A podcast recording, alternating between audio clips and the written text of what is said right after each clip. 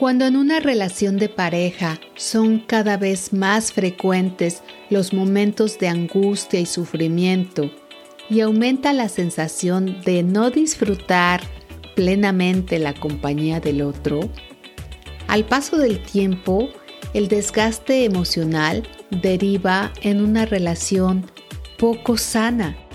Cuando dejas de ser tú mismo para complacer a tu pareja y evitas discusiones por temor a la reacción del otro, la represión de tus propias emociones empieza a dañar terriblemente tu autoestima. Soy Adriana Bataille y en este episodio nos conectamos directamente a Toronto con Sandra Hinojosa Ludwig. Ella es coach de vida y platicaremos acerca de las señales de alerta que debemos observar cuidadosamente para alejarnos de relaciones de pareja que se conviertan en el enemigo voraz de tu verdadera esencia. Sandra es originaria de México, del estado de Monterrey, y a través del coaching individual y grupal ha conectado con mujeres de diferentes partes de América Latina, Estados Unidos y Canadá y hoy nos va a platicar también acerca del lanzamiento de su primer libro.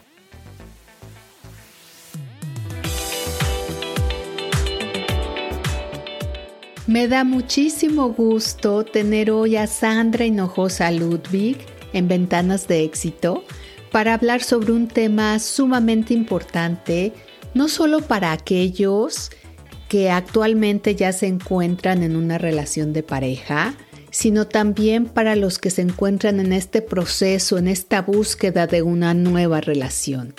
Yo creo que es muy importante poder hablar de cómo establecer relaciones sanas y sanas en mayúscula y subrayados con rojo, porque así de importantes son las relaciones de pareja.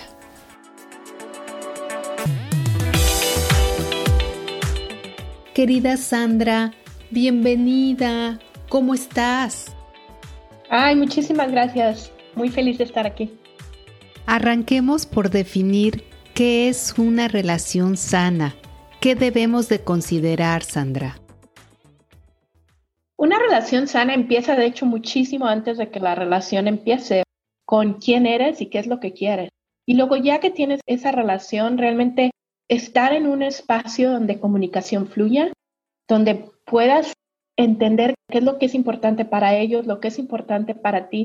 Y ahora sí que escoger tus batallas como dos personas humanas que tienen sus propios pensamientos y sus propios valores, saber qué es lo que es importante para ti, lo que es importante para ellos, eventualmente lo que va a ser importante como familia y empezar ahora sí que a planear desde ese punto de vista, de, de familia y luego también individualmente. Pero realmente una relación sana es una relación donde te respetas, donde crecen juntos y donde realmente la comunicación es la base del día a día. Y acabas de decir dos elementos que me parecen fundamentales, el respeto y la comunicación.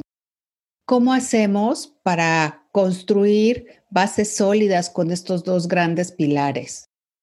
Pues el respeto es reconocer que la otra persona no es como tú, es una persona distinta y es entender qué es lo que es importante para ellos, darle prioridad a eso. Ahora, comunicación no es lo que pasa entre nos vemos en el pasillo y hola, ¿cómo estás? Es todos los días tratar de darte permiso de cómo te fue en tu día, cómo me fue en mi día, cuál fue lo que fue importante para ti, lo que fue importante para mí.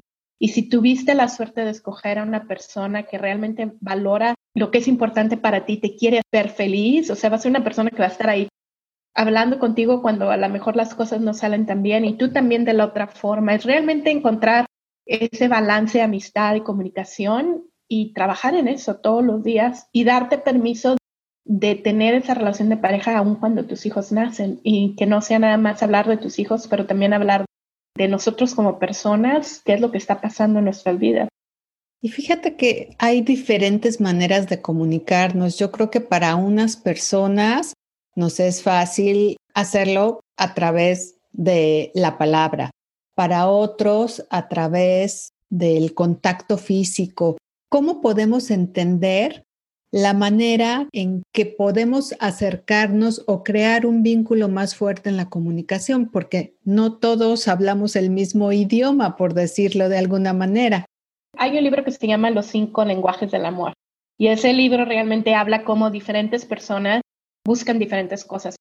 Para algunas personas va a ser actos de servicio o va a ser el regalos o va a ser lo verbal, por ejemplo, el que te den piropos va a ser lo, físico. Entonces, ese es un buen libro para empezar, para entender qué es lo que la otra persona busca, pero aun cuando no lees ese libro, no esperar que la otra persona va a siempre saber qué es lo que tú quieres. Hablarlo también, decirlo. Está bien decir esto es lo que necesito. Está bien decir esto es lo que quisiera más de ti, menos de ti, y, saber que es parte de la relación. Obviamente, hacerlo de una manera muy amorosa y de una manera muy respetuosa es la comunicación y el poder comunicarse el uno con el otro sin barreras. Totalmente de acuerdo contigo. Teniendo estos elementos claros sobre lo que es una relación sana, vámonos al otro lado, que es donde yo creo que también hay mucho trabajo por hacer y me refiero a estas relaciones tóxicas. Para empezar, me gustaría que nos ayudaras a entender qué significa tener una relación tóxica. La manera como yo veo una relación tóxica es cuando dos personas están tan lastimadas y tienen tantos pensamientos limitantes, tantos traumas personales que realmente cambian la manera como ven la realidad. Pero al final de cuentas, independientemente de por qué llegaste a ese punto, el estar en una relación tóxica es donde, una relación donde hay agresividad o algún tipo de violencia. Y desgraciadamente, muchísimas veces pensamos violencia como violencia física. Eso es fácil, me dio una cachetada o algo por el estilo. Pero hay mucha violencia que es emocional. No hay excusa para que alguien te trate mal y no hay excusa para que alguien trate de controlarte. La violencia física es fácil de detectar porque obviamente hay un contacto físico que no es deseado, pero la violencia emocional, realmente cuando te das cuenta que hay violencia emocional es cuando tú no te permites ser la persona que eres por miedo de que esa persona va a tener una reacción que tú no deseas. Ya sea que va a llegar y te va a decir, es que no deberías de ser así, o es que las cosas así no se deben de dar. Realmente no te sientes segura siendo tú misma ahí es donde sabes que a lo mejor estás viviendo una relación donde es tóxica, donde tú no te sientes segura siendo tú misma. Si no te sientes segura, si no te sientes libre de ser tú, entonces llevas una carga súper fuerte que te hace como entrar en un círculo vicioso en el que puedes ponerte una venda en los ojos y no darte cuenta de todas las cosas que te estás perdiendo por evitar tener esa claridad en tu relación porque quieres mucho a la persona o porque no te quieres sentir sola. Puede haber en mil razones. Pero dinos, ¿cómo sabemos si nuestra pareja es una persona tóxica? ¿Hay algunos ejemplos que nos puedas compartir para aclarar este punto? En una pareja siempre va a haber días donde una persona o la otra tiene un día malo, pero es cuando esto se vuelve crónico, cuando realmente, por ejemplo, el hecho de que tienes que estar callada, porque si hablas, la persona se molesta. O, por ejemplo, debes de vestir de cierta forma, porque si te vestes de otra forma, la persona se molesta. O tienes que tener la mesa, tener la comida en la mesa a cierta hora, porque si no la tienes, la persona se molesta.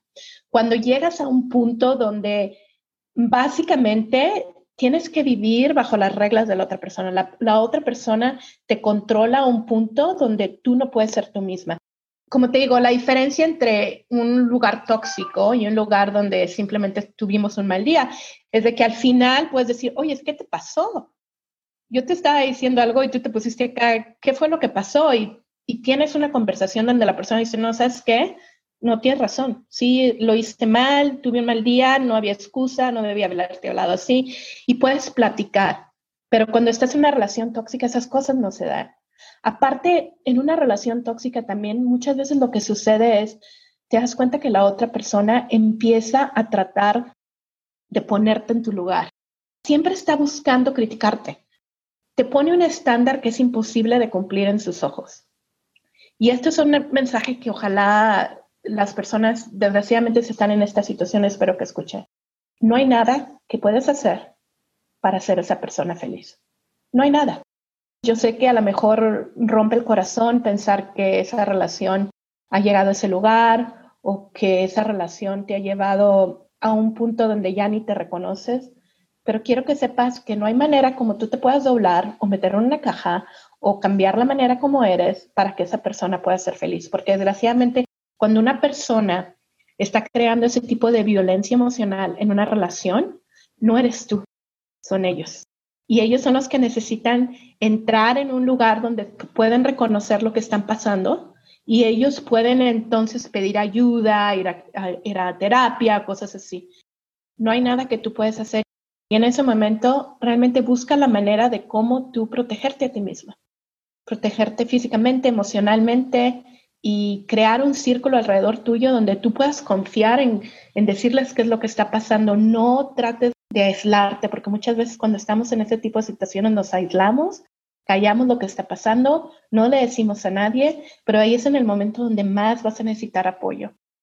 Y Sandra, mencionaste la palabra control, y yo creo que el control se manifiesta de diferentes maneras. ¿Cuántos tipos de control podemos ver o no podemos ver y nos están llevando a esta relación que nos hace perder la autoestima, como mencionabas hace un momento, nos hace perder esa seguridad. El control se puede manifestar de muchas formas. Hay un libro que me encanta que se llama Un curso de milagros que dice que solamente hay dos sentimientos en la vida, miedo y amor. El control está basado 100% en el miedo. Cuando alguien te está tratando de controlar, es porque están viviendo desde un punto de vista de, miedo. O tienen miedo a perderte, o tienen miedo a lo que dirá la gente, o tienen miedo de cómo tú te comportas y cómo vas a reflejar en él mismo, tiene miedo de que él no vale la pena, entonces, ¿por qué te vas a quedar con él? El miedo es como una cebollita. Cuando le quitas las capas, al final eh, los miedos que están más, más adentro de la cebollita es el miedo a que no merezco y el miedo a que no valgo la pena. Por lo general, esas personas que llegan a un lugar donde son agresivos en una relación emocional o físicamente o sexualmente, por lo general ellos están sufriendo. Ellos mismos están pasando por una situación donde están lidiando con sus propios terrores y sentimientos de que no son adecuados.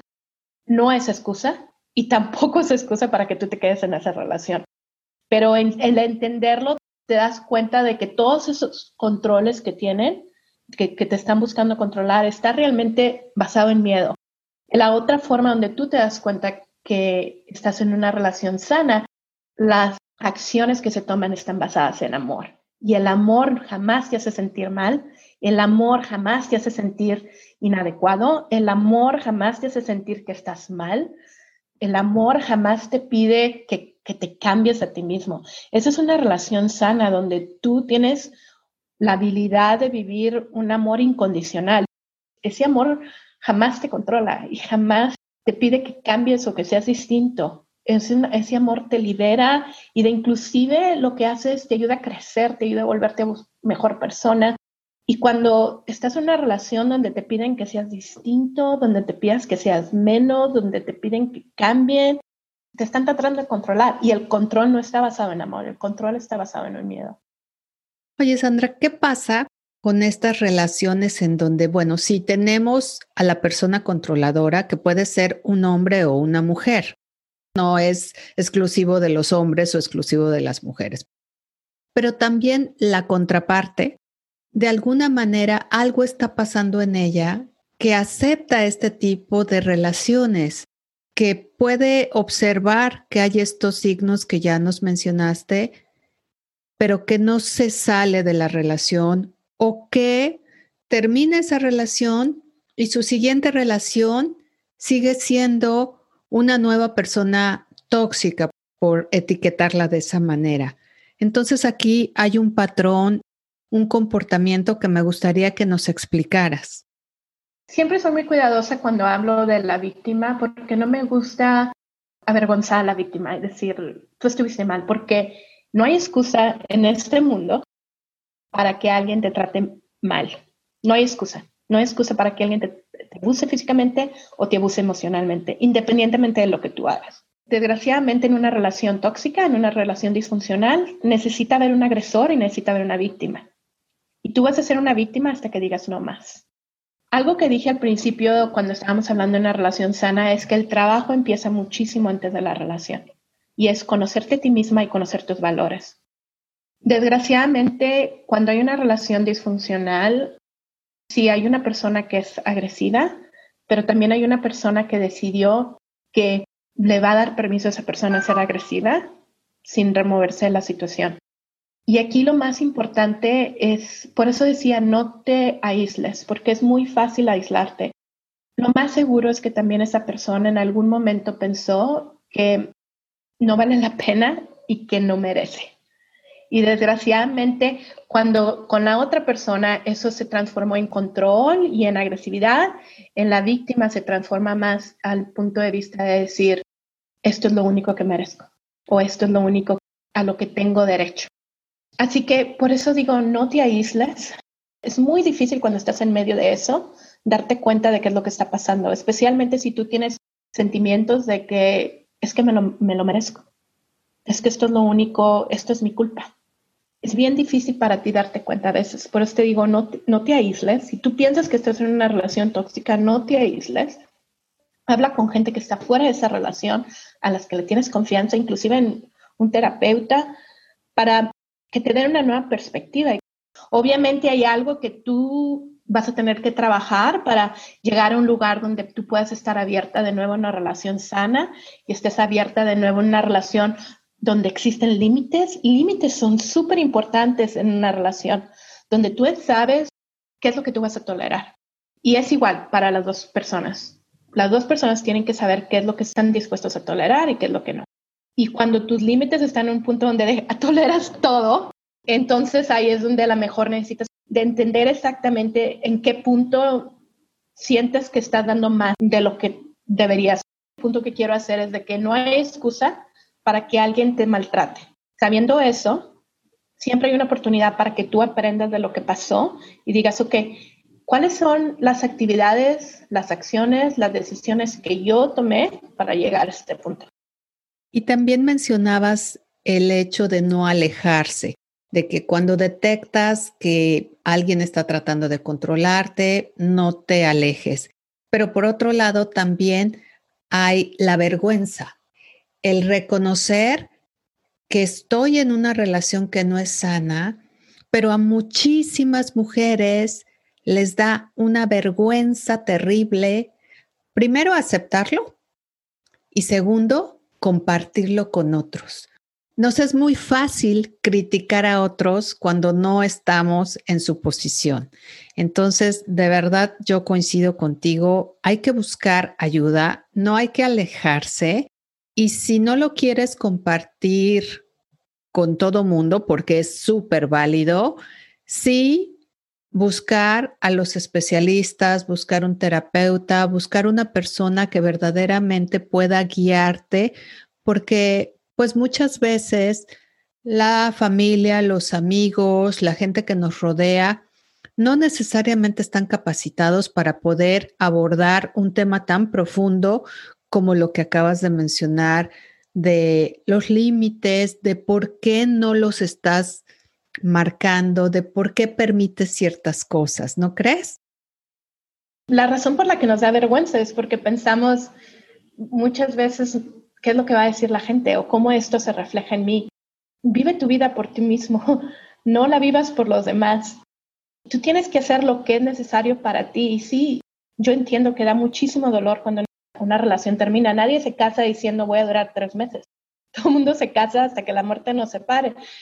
Pero sé auténtica, sé valiente y sé muy honesta acerca del tipo de vida que quieres y el tipo de vida que estás viviendo. Y si no es el que estás viviendo, es mejor afrontar eso ahorita que afrontarlo en 10 años, 20 años. Muchísima gente se la pasa viviendo una vida terrible pensando en qué va a decir la gente. Y la verdad, esa no es manera de vivir. Totalmente.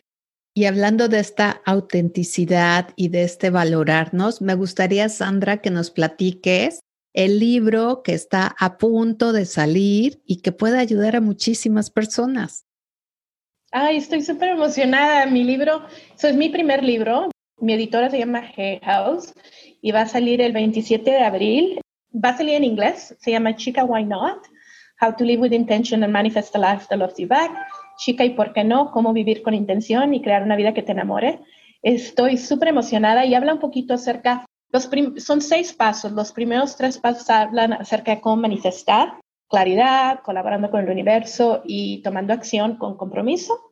Y los últimos tres pasos es acerca de cómo encontrar todos esos pensamientos que tenemos acerca de nosotros mismos que nos están previniendo de dejar que la energía fluya para que nosotros podamos manifestar en nuestra vida.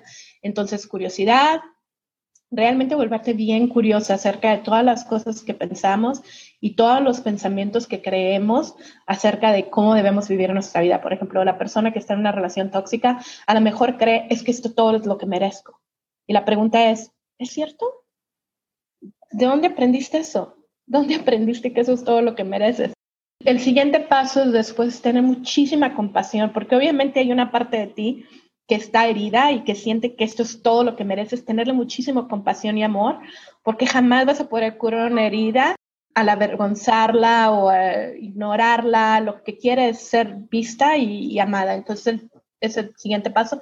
Y el tercer paso, el último paso se llama continuidad y es básicamente estar pendiente de cómo me siento, cómo me siento, cómo me siento, cómo me siento. Porque cuando estás prestando atención, es, es mucho más fácil regresarte a un punto donde dices que esto no es lo que quiero, qué es lo que quiero y cómo llego ahí. Sandra, por favor, dinos nuevamente cuándo sale, dónde lo podemos encontrar, dónde podemos seguirte. El libro sale el 27 de abril, está en venta en todas las librerías, lo puedes conseguir en Amazon, en Amazon México está, en Amazon Estados Unidos, Amazon Canadá, está en todos lados. Me pueden seguir en Facebook. Mi página es Coach Sandra Hinojosa Ludwig. En Instagram es Sandra Hinojosa Ludwig y mi website también es www.sandrahinojosaludwig.com. Sandra Hinojosa Ludwig desde Toronto nos ha compartido este conocimiento, estas experiencias y de verdad yo estoy segura que puede apoyar a mucha gente que no la está pasando bien en cuanto a su relación. Aprender un poquito cada día arriesgarnos a no temer a nuestros propios miedos y a salir adelante.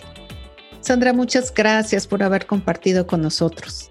Ay, muchísimas gracias por incluirme, me encantó esta conversación, gracias. Busca conectar contigo misma o contigo mismo. Esa es la manera como puedes recordar la persona que eres. Si alguna vez tú te sientes como que no mereces o que no vales la pena, muchísimas veces no son las situaciones que están pasando, sino las ideas que tú te dices. Así que si tú estás teniendo problemas en tu relación, ¿cuáles son las ideas que te estás diciendo? A lo mejor la idea que te estás diciendo es de que no valgo la pena o esto es todo lo que merezco. Acepta que ese es el pensamiento que tienes y date muchísimo amor.